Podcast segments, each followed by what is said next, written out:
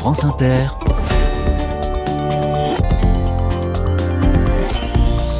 Dorothée Barba. Bonjour à tous, bonjour à toutes. Un nouveau chapitre des carnets de campagne, un nouveau département à explorer. Cette semaine, c'est l'Aude qui prend la lumière, département de la région Occitanie, dont Narbonne et Carcassonne sont les deux plus grandes villes. Le jeu des 1000 euros que vous retrouvez dans un petit quart d'heure est à Fontcouverte, tout près de Narbonne. Et je vous emmène aujourd'hui dans la haute vallée de l'Aude, qui était autrefois un territoire de chapeaux.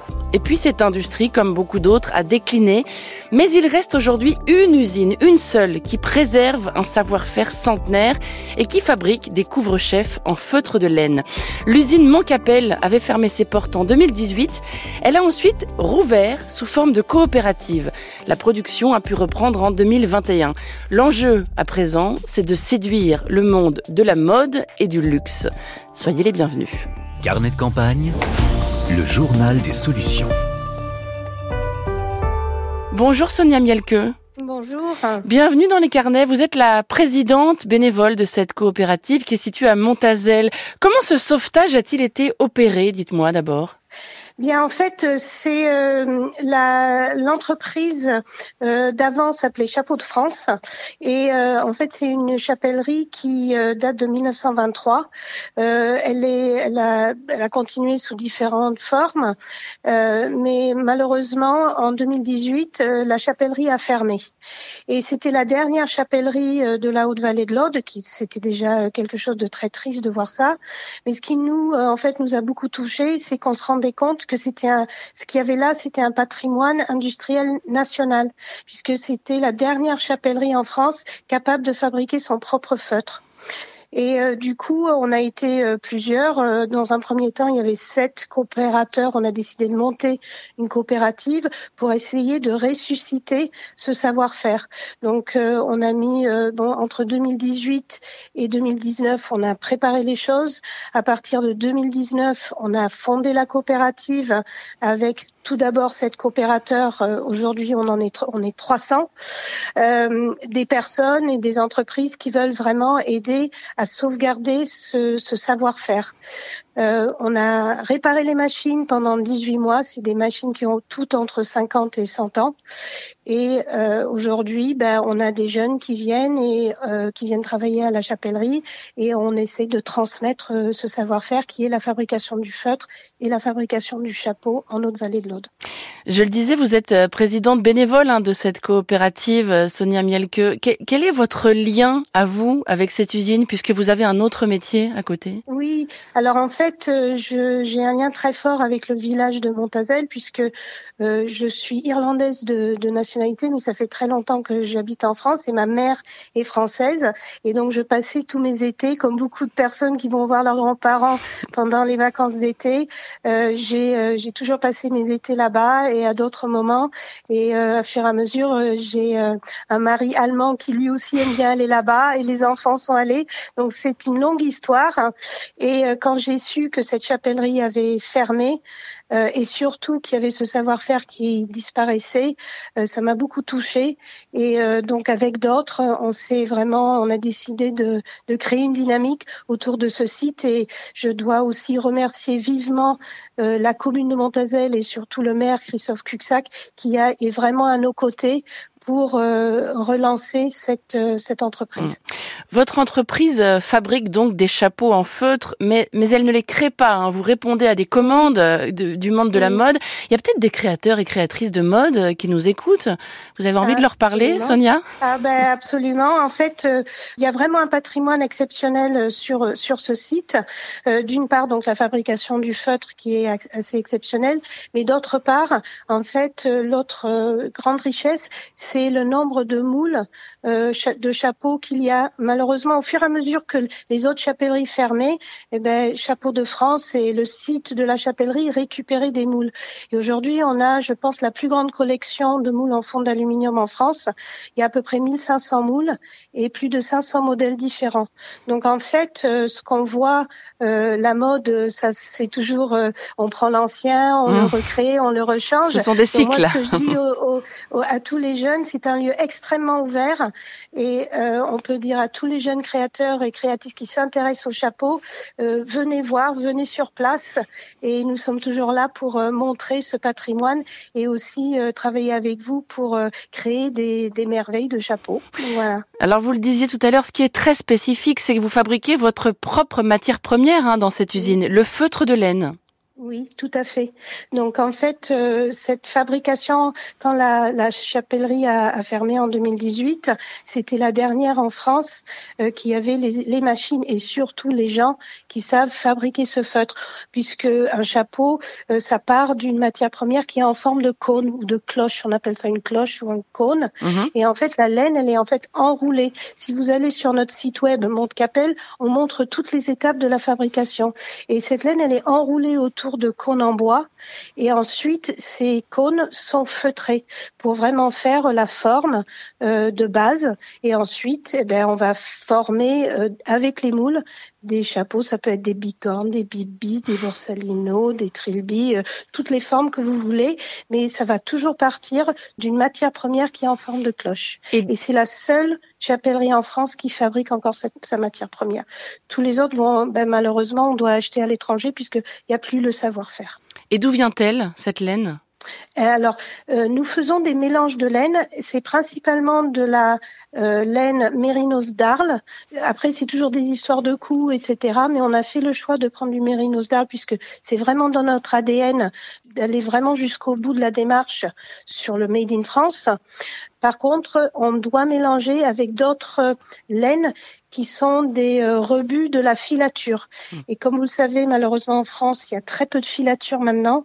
Donc ces laines de filature, on est obligé de les acheter euh, au travers de d'autres fabricants européens, etc. Puisque malheureusement en France, tout le textile a été quand même très très endommagé euh, les 40 dernières années. Quelle est votre étape préférée, votre geste préféré dans le processus de fabrication d'un chapeau en feutre? Alors, je pense, il y a, en fait, il y a le geste préféré et ma machine préférée. Donc, le geste préféré, c'est euh, justement à la fin, euh, on fait ce qu'on appelle le baffage. C'est quand on prend le chapeau, il a été euh, trituré, travaillé, etc. Et on va vraiment l'enrober de vapeur pour redonner la, vraiment la, la, belle texture du feutre quand le, le feutre il est d'excellente qualité. Et ce geste-là de prendre prendre le chapeau à la main, de tourner euh, avec la, la vapeur, c'est vraiment quelque chose de très beau. Et ensuite, pour la machine, euh, au moment du feutrage, il y a un troisième feutrage parce qu'on feutre en plusieurs étapes. Il y a une machine qui s'appelle un foulon et ça ressemble un peu à un carrosse.